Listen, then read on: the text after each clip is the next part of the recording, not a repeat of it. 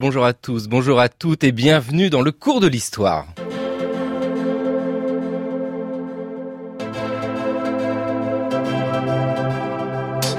Le cours de l'histoire. Xavier Mauduit.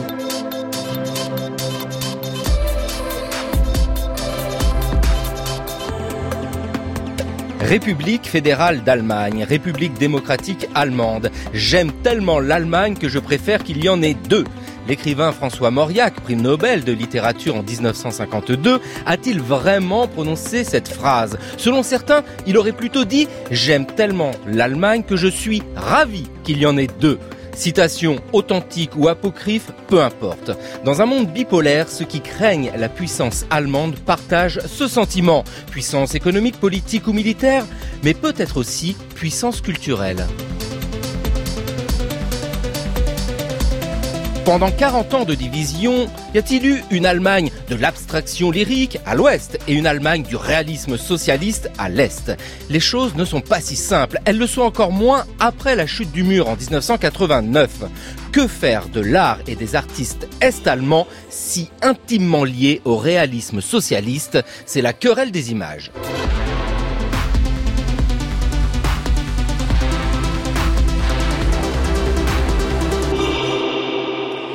Nous poursuivons aujourd'hui le cours de l'histoire, une exploration dans l'année 1989 avant de partir demain pour une balade en direct, oui, en direct à Berlin.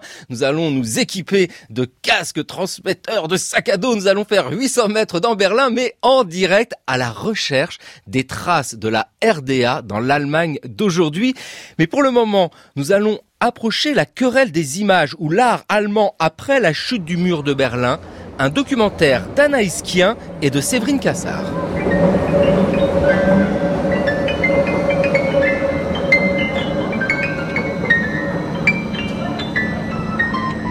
Der Bilderstreit oder die deutsche Kunst nach dem Mauerfall? Eine Sendung von Anaïs Kien und Séverine Cassard.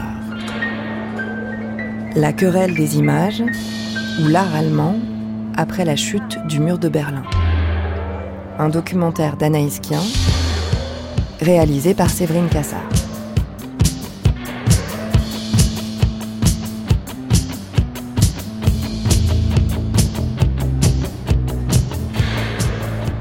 Bonjour Boris Grésillon.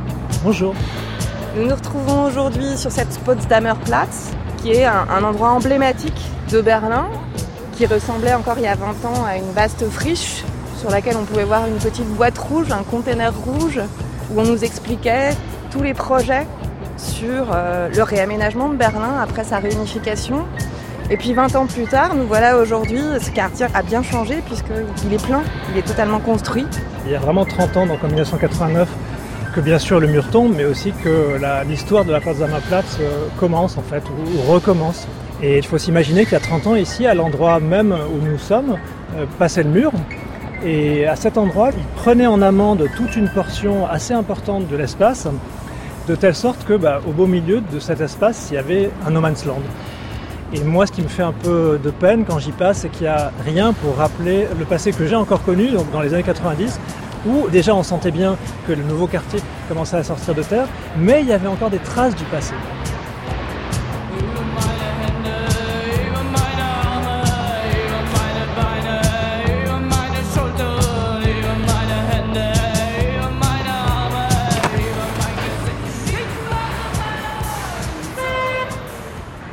Toute une partie de la production artistique qui euh, s'inscrivait vraiment dans le contexte socialiste.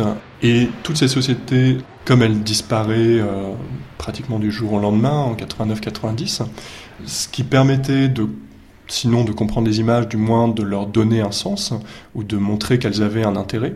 Tout ça disparaît et ça a produit cette euh, invisibilité partielle des images est-allemandes. Devant nous, si l'on traverse la rue, se trouve un petit bout du mur encore malgré tout. Exactement. Il faut savoir que ce petit bout de mur n'existait pas à l'origine, il a été rajouté. Parce que les grands investisseurs de la Potsdamer Platz n'ont fait aucun cas des restes du mur, donc du Mirador que moi-même j'ai encore vu en 1994. C'était vraiment très très particulier et on se disait ça doit être un lieu de mémoire. Et sentant qu'ils avaient été un peu trop loin, les, politiques berlinois, dans les années 2000, se sont dit, bon quand même, on va remettre un peu de bout de mur. Ce sont des vrais pans du mur, mais ils n'étaient pas à cet endroit. Et surtout, ils ont une fonction ici essentielle, on le voit bien, c'est une fonction touristique. C'était des, petits pans de mur sur lesquels d'ailleurs les touristes viennent coller leur chewing-gum, mais rien à voir avec euh, le vrai lieu de mémoire qui, lui, se trouve non pas ici, mais sur la Bernauer Straße, beaucoup plus au nord et dans un endroit beaucoup, beaucoup moins passant qu'ici. J'aimerais citer donc Wolfgang Leber, Lothar Böhme, Sabine Peugert, Mischa Reich, Marion Stille, Dieter Goltsch. Il y en a beaucoup d'autres, mais ceux-là sont fondamentaux. Et puis, au moment de la chute du mur, vous avez donc un contingent d'artistes là qui arrivent sur le marché et qu'il faut absolument refouler. D'ailleurs, ceux qui l'ont refoulé d'abord sont euh, souvent les artistes comme Baselitz, euh, qui était parti beaucoup plus tôt, qui a été un de, ceux qui ont crié le plus fort que dans un pays euh, privé de liberté, l'art n'avait aucun intérêt, c'était un art étatique, et voilà, c'était extrêmement simpliste comme vision des choses. Lui-même est trop intelligent pour y avoir cru. Wenn jemand sagt, er lehnt die DDR-Kunst ab. Alors quand quelqu'un dit qu'il rejette en bloc l'art de l'Allemagne de l'Est, eh bien euh, c'est vraiment une position tout à fait généralisée. Et par contre, si quelqu'un dit qu'il regrette l'art de l'Allemagne de l'Est, c'est une déclaration euh, trop peu précise. Pourtant, cette querelle des images n'est toujours pas terminée. Elle perdure à travers la nouvelle génération qui pose de nouvelles questions. On peut dire qu'il y a euh, plusieurs fossés dans le monde artistique. Un fossé entre les artistes qui étaient les artistes officiels et les non officiels. Un fossé entre les différentes générations et bien évidemment un fossé entre les artistes de l'Allemagne de l'Est et de l'Allemagne de l'Ouest.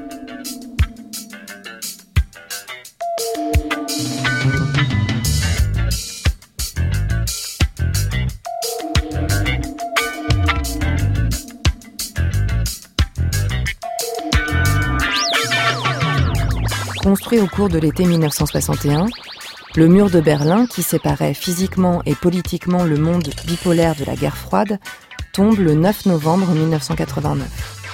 En à peine une année, l'Allemagne de l'Est, la RDA, est rattachée à l'Allemagne de l'Ouest, la RFA. Reste à imaginer un avenir commun. Mais que faire du souvenir de la RDA, qui a façonné ceux qui y avaient vécu et qui ont pourtant massivement voté pour la réunification des deux Allemagnes. Parmi les dossiers brûlants, l'art tient une place de choix. Depuis les années 50, les représentations figuratives ouvrières et paysannes socialistes s'opposent à l'abstraction occidentale, érigée en arme de guerre. Que faire de l'art est-allemand, si intimement lié au réalisme socialiste, formulé sous Staline comme doctrine artistique du communisme? Pour l'artiste Georges Baselitz, la question ne se pose pas. Il n'y a pas d'artistes en RDA. Et concernant ceux qui se prétendent malgré tout artistes, ce sont tout simplement des trous du cul.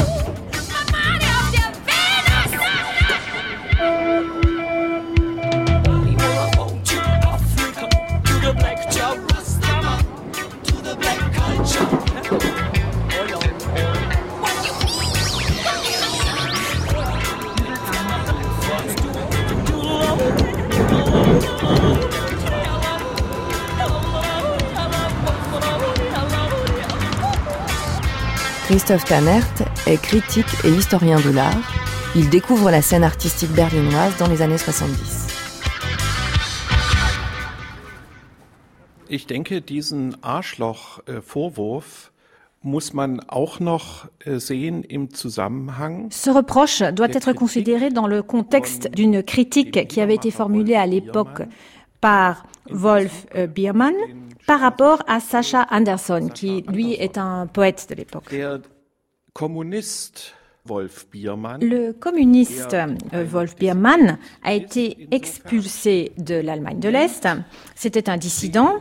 Et il a critiqué Anderson parce qu'il était un agent de la Stasi. Ce qu'il voulait dire, c'est que la scène artistique qui ne soutenaient pas les idées de l'État étaient empoisonnés par ces agents euh, de la Stasi qui se comportaient comme si, au contraire, ils critiquaient le pouvoir. Alors nous sommes dans ce cas euh, confrontés à une situation euh, pour le moins complexe des artistes qui vivaient en Allemagne de l'Est. Alors on peut parler de l'art qui soutient euh, les idées du régime, de l'art qui ne soutient pas les idées du régime. On peut aussi parler de l'art dominant ou de la sous-culture, mais il faut toujours garder à l'esprit que la Stasi observait tout, toute la sphère artistique, tant de l'extérieur que de l'intérieur. Il y avait eu, euh, après la chute du mur de Berlin, une première querelle qui était, enfin, la querelle littéraire, hein, Literaturstreit, qui s'est développée autour euh, du livre de Christa Wolf, qui était un, écrivain très connu en DA, mais aussi beaucoup traduit et beaucoup lu en France, qui s'appelait Qu'est-ce qui reste? Jacques Poumet. Elle a publié à ce moment-là, juste après euh, la réunification, un livre qu'elle avait écrit dix ans auparavant. Et dans ce livre, elle décrivait sa journée d'écrivain surveillée par la Stasi.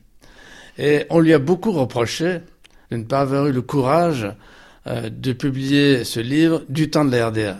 Un livre qui aurait eu, évidemment, à cette époque-là, un retentissement énorme. Et à partir de là, s'est développée une mise en question générale de la compromission des écrivains de RDA avec le pouvoir.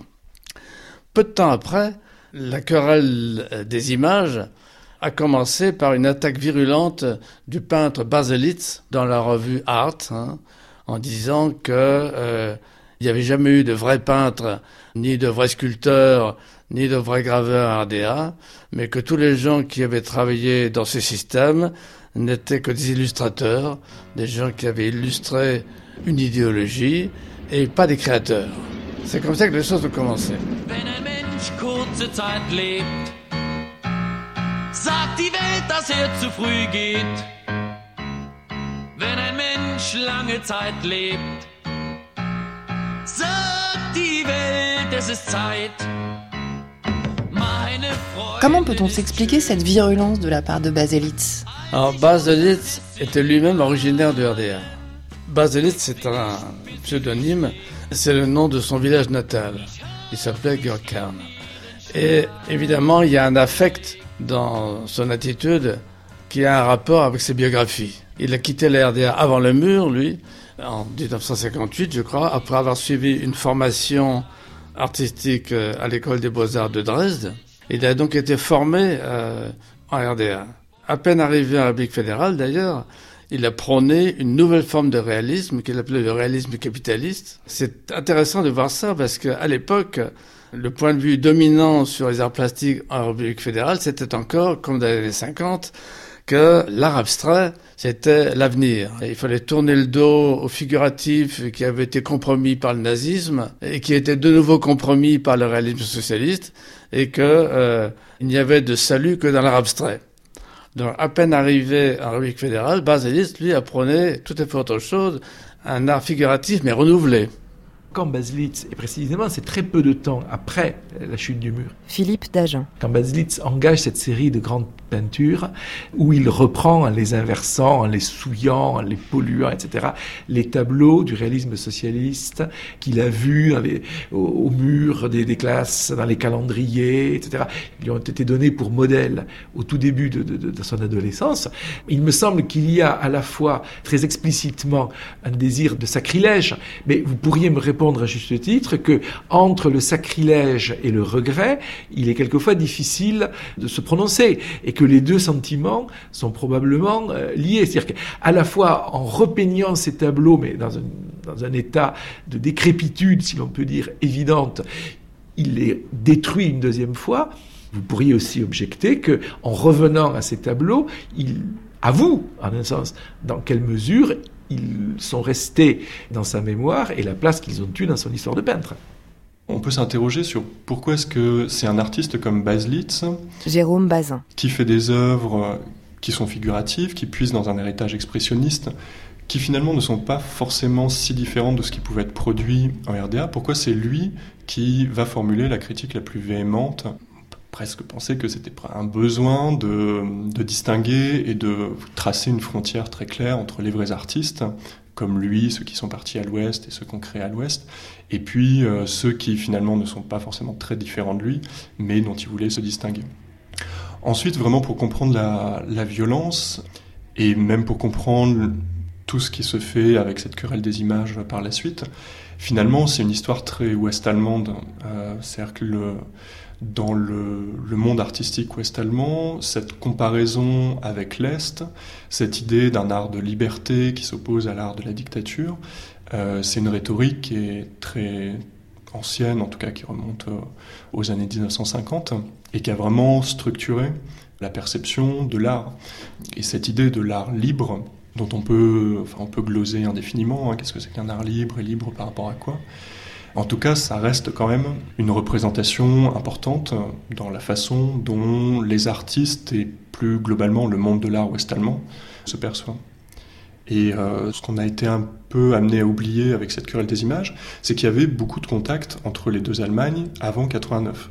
Même des contacts réguliers. Euh, les, les artistes de chacun des, des, pays connaissaient ce qui se faisait dans, dans l'autre pays. Il y a des expositions qui ont lieu euh, dans les deux pays. Il y a des œuvres qui circulent avec euh, des, polémiques, mais en tout cas, euh, les, les, personnes se connaissent et se voient.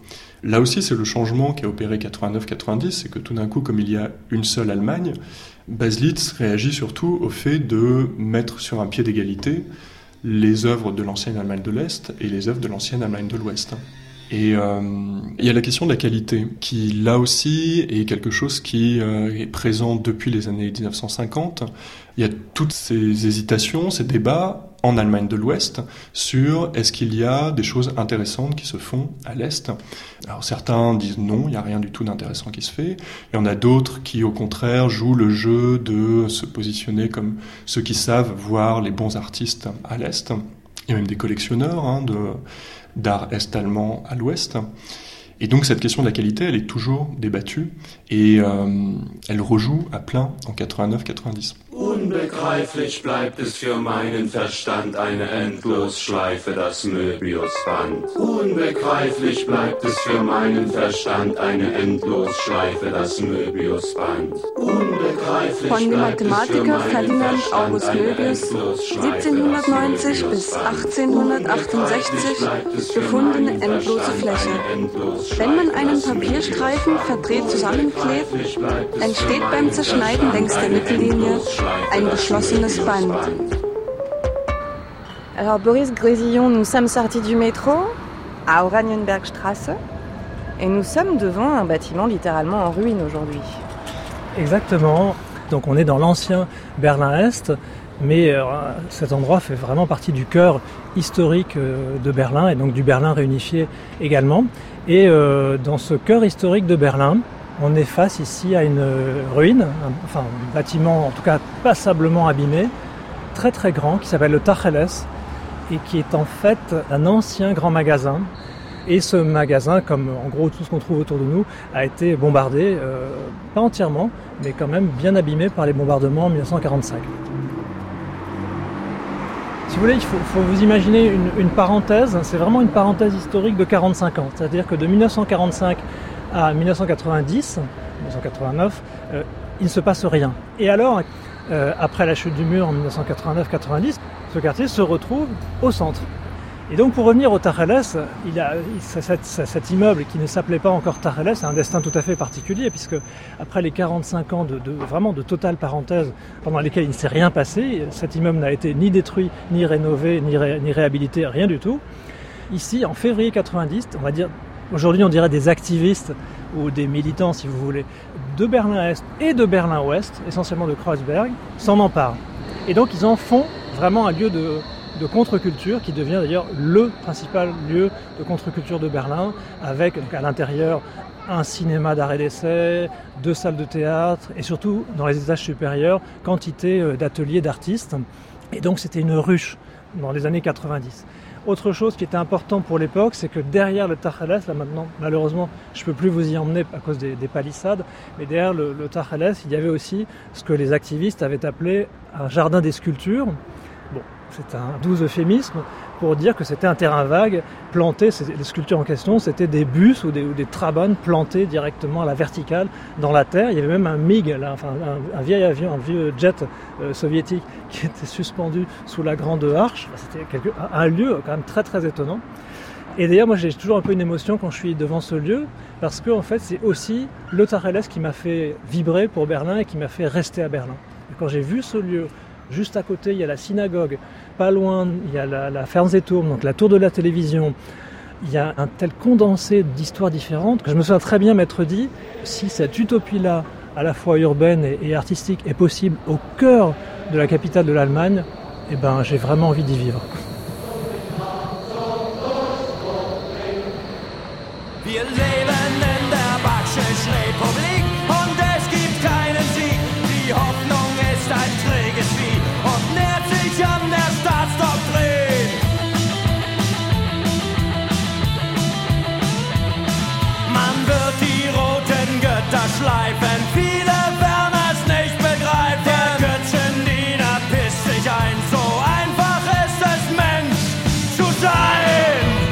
Scène artistique est-allemande qui est euh, hiérarchisée déjà, parce qu'il y avait vraiment une hiérarchie assez forte. Jérôme Bazin. Au sommet, en effet, ces grands artistes qui étaient euh, des artistes très puissants, qui avaient euh, des, des, positions institutionnelles fortes et qui recevaient ces grandes commandes du régime qui exposaient beaucoup à l'ouest. On cite toujours les quatre principaux, Willy Zitteux, Bernard Teichig, Wolfgang Matoyer et Werner Tübke. Il y en a d'autres, hein, mais c'est souvent ces quatre-là. Les quatre qui d'ailleurs sont assez différents, même s'ils étaient tous les quatre euh, puissants, mais ils n'ont pas le même rapport aux autorités. Euh, est peut-être celui qui était le plus proche des autorités. Il a été le président de l'Union des artistes pendant de nombreuses années. Donc c'est euh, l'artiste qui est peut-être le qui a le plus mis son art au service du régime.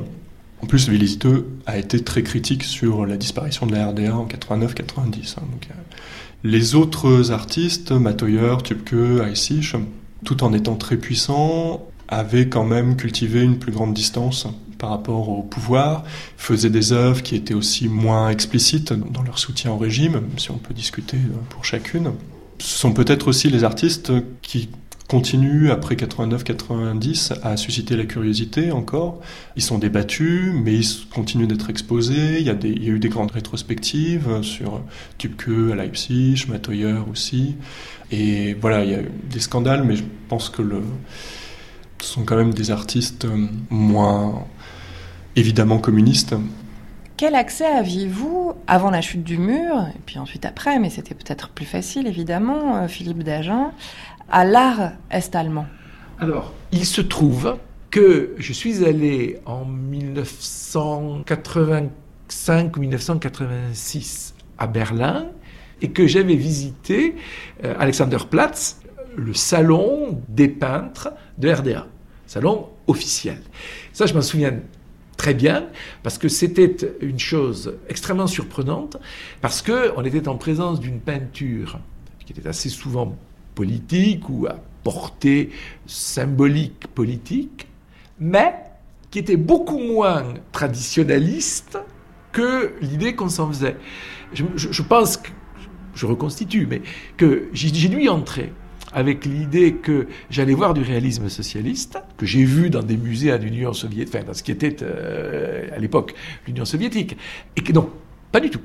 C'était une peinture qui portait le double héritage des deux écoles de peinture allemandes que, à l'école de Dresde et à l'école de Leipzig, on, euh, enseignait dans les années 70-80, où, pour des raisons presque de fidélité euh, géographique, à Dresde, l'Académie cultivait le souvenir de Die c'est-à-dire d'un mouvement qu'on appelle en France, à mon sens tout à fait à tort, mais enfin peu importe, l'expressionnisme allemand, qui était né à Dresde avec Kirchner, Heckel, etc., alors qu'à Leipzig, et euh, aussi à, ce qui s'appelait à l'époque Karl-Marx-Stadt et qui s'appelle aujourd'hui Chemnitz, on était beaucoup plus sur la mémoire de la Neue Sachlichkeit, la nouvelle objectivité, et en particulier de la peinture de Otto Dix, Georges Gross, etc.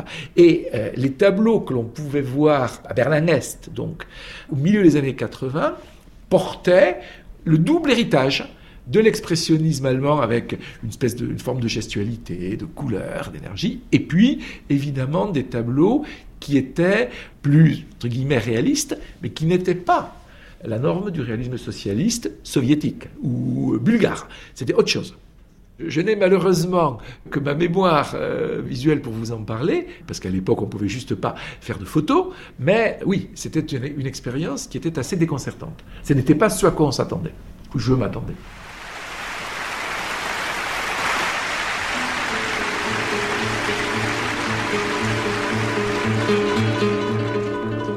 Manchen höre ich bitter sagen, Sozialismus schön und gut. Aber was man uns hier aufsetzt, das ist der falsche Mut. Manche sehe ich Fäuste ballen in der tiefen Manteltasche, kalte Kippen auf den Lippen und in den Herzen Asche. Wartest du auf bessere Zeiten? Wartest du mit deinem Mut? Leicht im Tor, der Tag für Tag an des Flusses Ufer warten, bis die Wasser abgeflossen, die doch ewig fließen.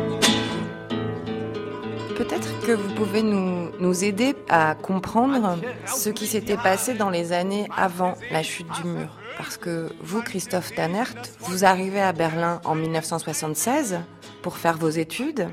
Qu'est-ce qui se passe sur cette scène artistique euh, allemande, celle que vous fréquentez, entre 1976 et la réunification et 1990 76 Herbst ist ein sehr, sehr wichtiges Datum. L'automne 76 euh, est un moment assez important car euh, Wolf Biermann, le chanteur que j'ai déjà mentionné, reçoit l'autorisation de faire un concert dans la ville de Cologne, un concert qui va remporter un énorme succès, qui est médiatisé. Et donc euh, l'Allemagne de l'Est peut euh, voir ce concert par euh, le biais de, de, la télévision de l'Allemagne de l'Ouest. Biermann ist bekannt für seine äh, kritischen, aber auch sehr berührenden Biermann est à l'époque déjà très connu pour ses textes très critiques, mais aussi euh, touchants, émouvants. Et euh, ce concert est unique puisque dans ses chansons, il, euh, il critique énormément le régime d'Allemagne de l'Est, il se moque un peu de lui, le met au défi, tant et si bien qu'à la suite de ce concert, l'Allemagne de l'Est lui refuse l'autorisation de réintégrer le territoire et donc euh, il est interdit de séjour dans son pays. Et cela a véritablement äh, mis en branle la scène artistique et ça a évidemment divisé le monde artistique en Allemagne de l'Est. Äh, Une grande partie des artistes d'Allemagne de l'Est à l'époque a soutenu la décision prise par le parti euh, d'Allemagne de l'Est, donc le SED. Et une autre partie des artistes a rédigé des lettres ouvertes et s'est opposé à la politique du parti. Et ces lettres ont été publiées, ces prises de position des artistes ont été publiées dans le quotidien Neues Deutschland. Après ce concert de Wolf Biermann, beaucoup d'artistes quittent l'Allemagne de l'Est car ils sont convaincus qu'il n'y a aucune possibilité de réforme et donc il y aura une vague de départ après l'année 76, mais aussi au début des années 80. Il faut savoir que l'histoire artistique de l'Allemagne de l'Est, l'histoire officielle, elle a euh, tout simplement effacé le nom des artistes qui avaient quitté son territoire. On n'en a plus parlé, ils n'ont plus jamais été exposés. C'est un peu comme s'ils avaient été euh, engloutis et qu'ils avaient disparu. Et c'est bien la raison pour laquelle, après la chute du mur, j'ai essayé d'organiser des expositions pour les artistes qui étaient restés en Allemagne de l'Est, mais aussi pour ceux qui avaient quitté l'Allemagne de l'Est avant la chute du mur. Vous pourriez citer quelques noms de ces artistes qui quittent l'Allemagne de l'Est après 1976 Ja, also äh, Penck verlässt äh, die DDR 1980. Alors, je peux citer entre autres Peng en 80, Reinhard Stangl, Heinz Scheib, Cornelia Schleimer, Ralf Kehrbach, Christine Schlegel. Et ce ne sont que quelques artistes parmi tant d'autres, et ce ne sont que des artistes ici de l'art visuel. Ce qui est étonnant, c'est combien euh, la structure va se maintenir jusque Mathilde Arnoux. à la veille de la chute euh, du mur, de la réunification. Les, les grands acteurs, parce qu'il y a, il y a des figures de ce monde de l'art officiel en RDA, Hazy, Zite, Tupke, etc., qui vont euh, rester des artistes princes, on va dire, jusqu'aux derniers instants de la RDA, qui représente l'art officiel, mais qui n'exclut pas l'existence d'autres formes de pratiques qui existent depuis le début de l'époque stalinienne jusqu'à la fin, avec des artistes qui peuvent faire partie du système, qui peuvent être tolérés, qui peuvent être aussi parfois censurés, mais qui négocient finalement les contraintes dans lesquelles l'État les tient, euh, les années 80 sont plutôt des années plus dures dans les contraintes ressenties, vécues. Il y a une sorte d'épuisement qui se fait euh, jour dans les milieux euh, artistiques un peu alternatifs, qui étaient peut-être moins vivantes dans le début des années 70, où là, il y avait l'idée d'une ouverture possible.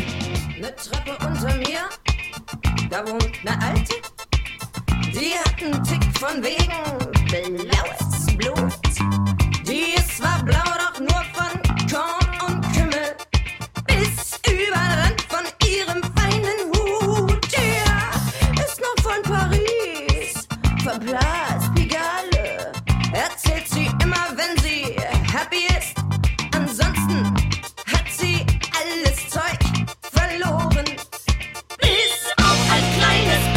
Jesu Christ. Oh, Im Winter ist sie öfter bei mir um.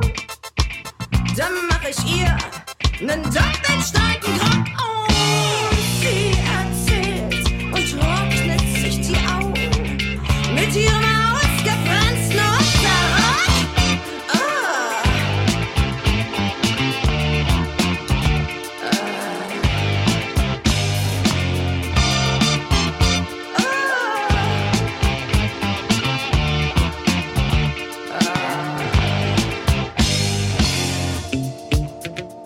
RDA avait un système d'exposition euh, à intervalles réguliers où étaient exposées d'abord dans chaque district, puis ensuite au niveau national, les productions des quatre ou les cinq dernières années. Jacques Poumet. Il y avait, si vous voulez, une sorte de rythme quinquennal et euh, en outre, dans les années qui ont précédé la chute du mur, j'ai noué des contacts avec les petites galeries euh, alternatives, euh, semi-illégales, euh, de la subculture, si vous voulez, de, de Leipzig, qui exposaient dans des fonds de cours et qui donnaient un tout autre visage de ce qui se faisait les arts plastiques.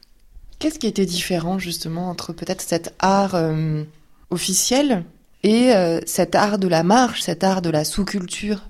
Alors, euh, d'une part, il y avait l'existence dans ces petites galeries de l'art-action. Les performances n'existaient pas euh, sur la scène publique euh, des arts plastiques du RDA. C'était considéré comme un, produit venant de l'Ouest, et donc venant de l'Ouest, ça attirait les méfiances. C'était pas la tradition, la grande tradition de l'art allemand. On pouvait pas se référer à une tradition nationale préexistante avant le nazisme des performances et de l'art-action. Parce que ça, c'était nécessaire quand même de- de- d'établir des généalogies avec euh, l'histoire de l'art allemand d'avant le nazisme. En tout cas, c'était ce qui s'était beaucoup fait. D'une part, il y avait donc des performances, et puis d'autre part, il y avait des formes euh, graphiques qui n'étaient pas du tout celles qu'on était habitué à voir euh, dans les arts plastiques qui avaient pignon sur rue. Les artistes de RDA qui vont accueillir ces pratiques artistiques venant de l'Ouest, par exemple, n'attendent pas le Messie. Mathilde Arnoux. Ça les intéresse, mais ils sont déjà situés plastiquement, ils ont leurs idées, ils ont des convictions, ils sont pas dans un désir du système capitaliste nécessairement, ils ont été pour la beaucoup éduqués avec la conviction le capitalisme voisin représentait le fascisme et ils sont dans une lutte antifasciste convaincue. Et ça, c'est extrêmement important de ne pas penser euh, la réception de ce qui s'est fait à l'Ouest, quelle que soit la période, comme quelque chose qui représentait une sorte de conversion, mais avec vraiment une appropriation singulière.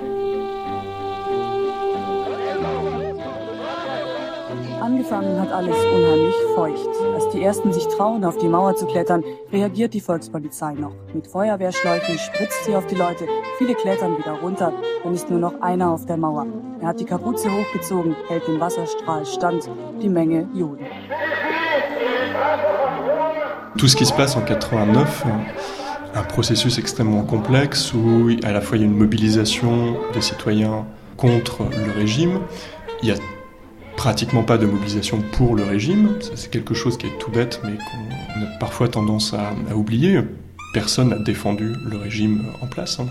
Et puis, euh, surtout, le fait principal dans ce qui se passe en 89-90, c'est euh, l'incroyable rapidité du changement. C'est-à-dire que ça commence en octobre 89, et en très très peu de temps, la disparition de la RDA devient une réalité. C'est un projet qui va se concrétiser en, en, octobre 90, mais qui est acté euh, dès la fin de l'année 89, début de l'année 90. Donc vraiment, la, la, la, rapidité, je pense que c'est la caractéristique principale de ce moment de 89-90, qui change beaucoup et qui même, si on veut comprendre l'état d'esprit de ces Allemands de l'Est et donc leur rapport aux images, tout a changé tellement rapidement que on est dans une euh, recherche de nouveaux repères qui euh, ne, ne passent pas assez naturellement, et on peut le comprendre, par un intérêt pour ce qui se passait les dernières années. Quoi. Und das Merkwürdige ist, äh, ce qui est un peu étrange, c'est que pour nous, ceux qui sommes restés en Allemagne de l'Est, mais aussi d'autres le pensaient, je pense, si les artistes quittaient l'Allemagne de l'Est pour aller en Allemagne de l'Ouest, on pense évidemment qu'ils allaient avoir une, une vie meilleure et qu'ils allaient remporter un certain succès sur la scène artistique. Mais quand le mur est tombé, eh bien, on a compris que ce n'était pas le cas. Et donc, l'effet complètement différent qui est apparu à la chute du mur, c'est que le grand public d'Allemagne de l'Ouest était demandeur des artistes d'Allemagne de l'Est, Heisig, Zicke, Matoyer, entre autres, et donc, c'était un peu fou à l'époque, car les dissidents ont certes joué un, un, un, certain rôle, mais seulement brièvement, avant d'être oubliés, alors que les historiens d'art d'Allemagne de l'Ouest s'intéressaient vraiment aux œuvres des représentants du réalisme socialiste, des artistes donc qui étaient restés en Allemagne de l'Est. Mais peut-être aussi que euh, ce goût pour l'art officiel, pour le réalisme socialiste, ou en tout cas ce qu'il en restait euh, en 1990. C'est une recherche un peu euh, exotique, une idée reçue, un cliché qu'allaient chercher les, les gens de l'Ouest, les Allemands, mais pas seulement, dans leur compréhension de ce qu'avait été l'Allemagne de l'Est. Ja, das ist genau ein Teil des Problems. Ja, et c'est bien là une partie du problème.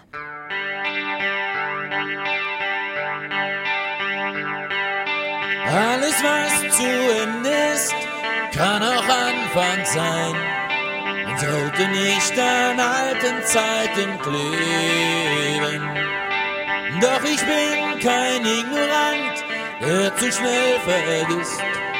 Das, was einmal war, ist auch mein Leben.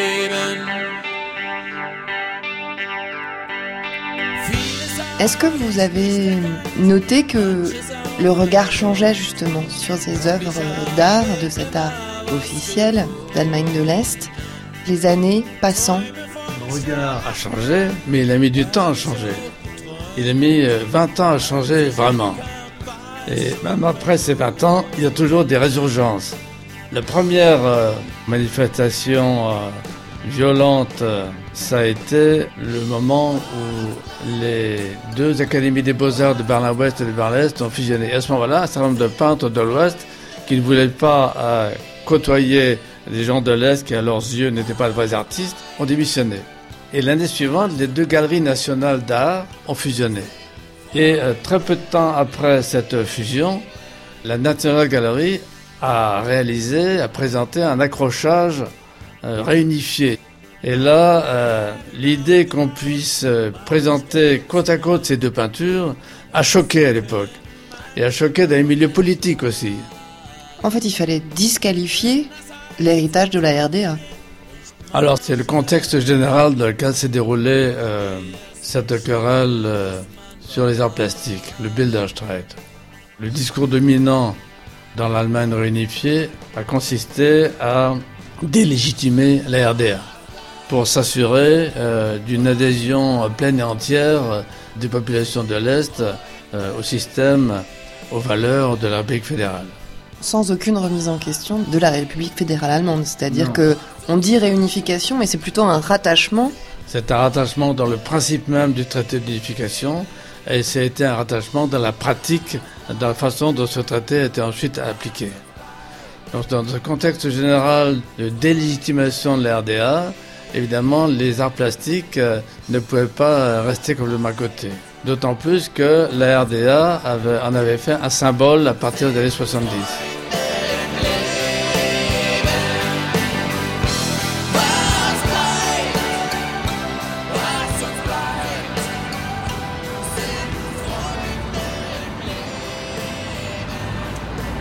Alors nous avons avancé de quelques centaines de mètres et nous sommes maintenant euh, face au Friedrichstadtpalast, qui est donc Boris Grésillon, aujourd'hui encore visiblement très animé. On voit euh, de très nombreuses affiches très colorées. On se croirait quasiment devant le, le Moulin Rouge à Paris. C'est un peu ça, mais j'allais dire euh, version architecture socialiste.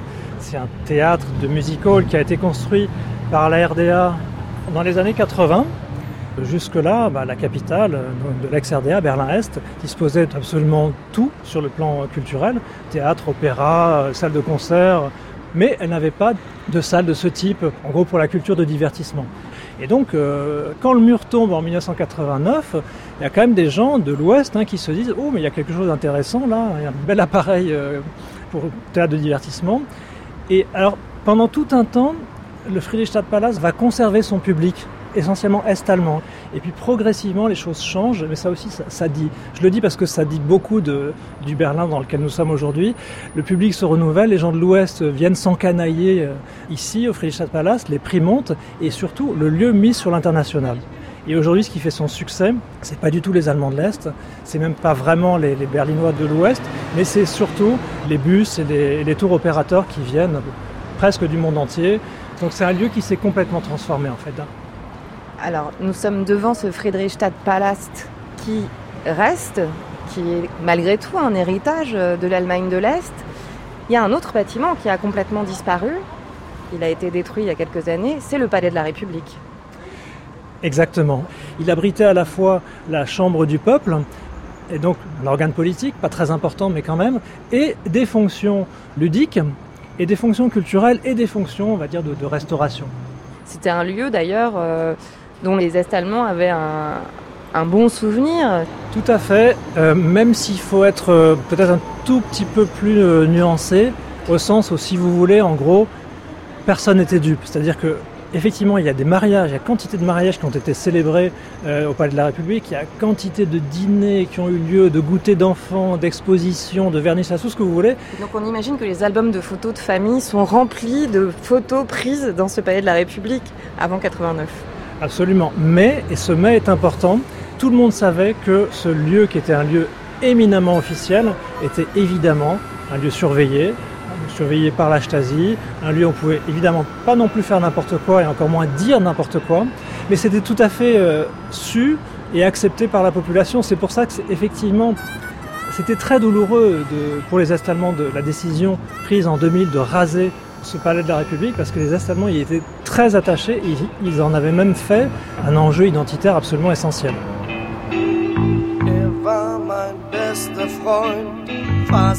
Er ein Bruder. Unser jungen Mut verließ uns nie. Schon mit unseren Rollern hatten wir's geschafft. Keiner hat es je gegen uns gewagt. Die Roller wurden getauscht. Alors il y a eu cette exposition absolument scandaleuse de Weimar en 1999. Jacques Poubet. Qui faisait suite à une polémique euh, qui a eu lieu l'année précédente sur la décoration du nouveau Reichstag. Le Reichstag euh, avait été réaménagé pour accueillir le Bundestag. Le nouveau Parlement. Le nouveau Parlement, oui.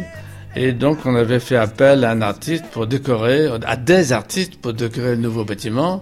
Alors euh, les peintres très en vue, Baselitz, Lupast, euh, Kiefer, tous ces gens-là étaient prévus. Mais il y avait aussi un peintre qui avait été sollicité, un peintre de l'ex-RDA, Heisig, Bernard Heisig, pour décorer pas le hall d'entrée, pas la salle plénière, mais pour décorer un mur de la cafétéria, a suscité un atelier.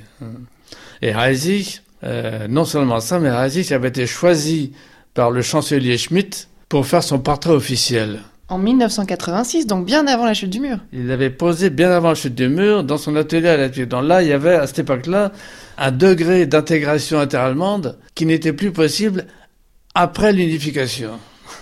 Mais en 1998, la RDA n'existait plus. Elle était discréditée. L'ouverture des archives de la Stasi avait évidemment contribué à ce discrédit, mais aussi euh, la terminologie officielle qui présentait la RDA comme la seconde dictature allemande. La première dictature allemande, c'était le nazisme. La seconde dictature allemande, c'était la RDA. Et donc ce rapprochement qui était fait entre euh, la première dictature, le nazisme, et la deuxième dictature, RDA, et donc contribuait fortement aussi à, à discréditer tout ce qui, de près ou de loin, avait eu une fonction officielle en RDA. Or, Heisig en avait eu. Alors, pour en venir à, l'exposition de Weimar, cette exposition a été organisée dans un bâtiment qui était un bâtiment euh, officiel de l'époque nazie, le Grau Forum. Et elle présentait côte à côte, on peut dire, hein, des œuvres de la peinture nazie et euh, la peinture de RDA. Et puis, il y avait un endroit où les tableaux de RDA étaient présentés par terre, pêle-mêle, comme ça. Hein. En tas Comme en tas, hein, un peu comme des détritus. Alors, ce geste méprisant a, a, évidemment fait scandale tout de suite. On a beaucoup reproché au commissaire de l'exposition, qui était de l'Ouest, d'avoir un regard limité par les œillères de l'Ouest. Et euh, même le président du Bundestag de l'époque, le président du Parlement est intervenu pour euh, dénoncer le scandale et l'exposition finalement a dû être euh, fermée prématurément. Donc politiquement, il y avait quand même des limites dans la maltraitance qu'on pouvait faire subir à cette vitrine de RDA qui était l'art est-allemand. Oui, il y avait il y a eu une limite et là on était vraiment allé trop loin. Oui, oui. Alors ça n'a pas été le point final de la polémique, hein. Mais à partir de là, quand même, on a commencé à présenter autrement l'art de RDA. Et 20 euh, ans après l'unification, donc, on a pu quand même organiser un certain nombre d'expositions qui ont marqué un, tournant dans, dans l'attitude face aux arts plastiques de RDA.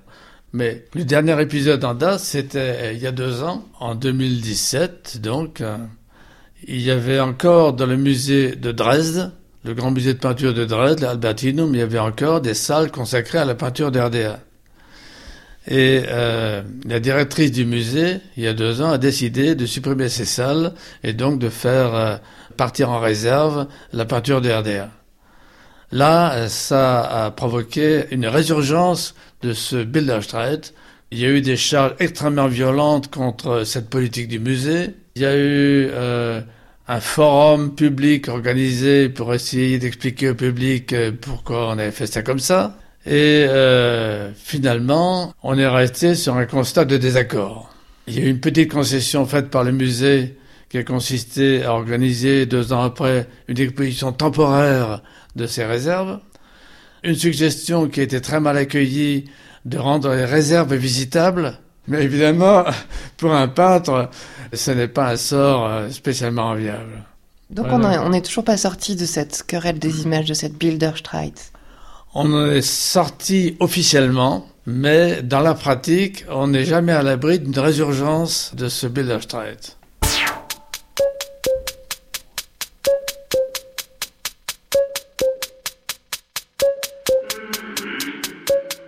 Ich denke, man kann das Kunstwerk nicht von der Biografie trennen. Je pense qu'on ne peut pas séparer l'œuvre de la biographie de l'artiste, mais il est toujours intéressant de présenter les œuvres en rapport avec les biographies et tout le monde sait que Caravaggio était un assassin. Und äh, ich denke heute noch über die Texte von Sascha Anderson nach. Aujourd'hui encore, je réfléchis souvent aux textes qu'a rédigé Sacha Anderson dans les années 80, car euh, il révèle toujours un aspect un peu secret, et quand on les voit dans la perspective d'aujourd'hui, on se rend compte qu'il a peut-être écrit en faisant référence à sa situation entre deux mondes, entre deux chaises. Et j'écoute en fait er très volontiers la musique rock qu'il a composée avec sa band Factory. Mais quand on sait qu'il travaillait lui-même pour la Stasi, c'est une situation complètement absurde. C'est aussi vrai pour les photos prises, les photos fantastiques de Ralph Rainer Wasse. Il a documenté pratiquement toute la période du groupe Clara Mosch. C'était un groupe véritablement avant-gardiste dans la ville qui s'appelait à l'époque euh, Karl-Marstadt. Il a en fait tout documenté, les actions, les performances, les interventions politiques, et la Stasi était au courant de tout et a, sur la base de ces informations, développé ses propres stratégies. À l'aide de ses films. Oui, à l'aide de ses films, bien évidemment. Alors, d'un côté, c'est un traître, mais on ne peut pas se permettre de renoncer d'exploiter ce véritable trésor photographique qu'il nous a laissé. Et c'est la raison pour laquelle je trouve qu'il est juste que le musée Lindenau à Altenburg ait acheté ce trésor de photographie.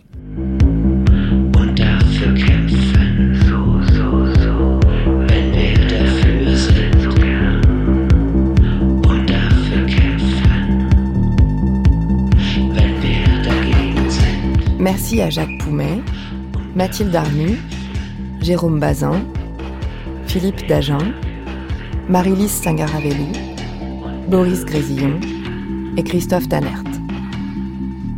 Merci également à Dominique Treilloux de l'Institut français, Eckhart Guilaine, Bénédicte Savoie et Roland Mertz. Traduction Isabelle Schreiber. Lecture Rainer Sievert.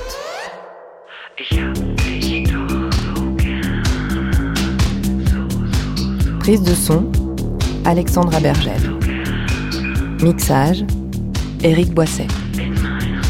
La querelle des images, ou l'art allemand après la chute du mur de Berlin, un documentaire d'Anaïs Kien, réalisé par Séverine Cassard.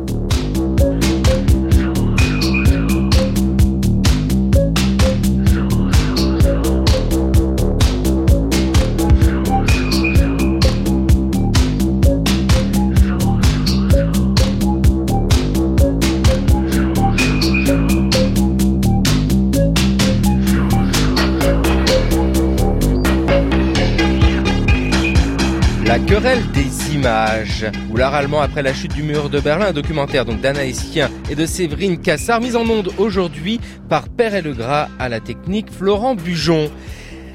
Après la querelle des images, demain ce sera la Currywurst car Anaïs Kien sera avec nous à Berlin pour cette exploration dans les rues berlinoises côté Berlin-Est à la recherche des traces de la RDA. Vous pouvez retrouver toutes les informations sur le cours de l'histoire sur le site internet de franceculture.fr.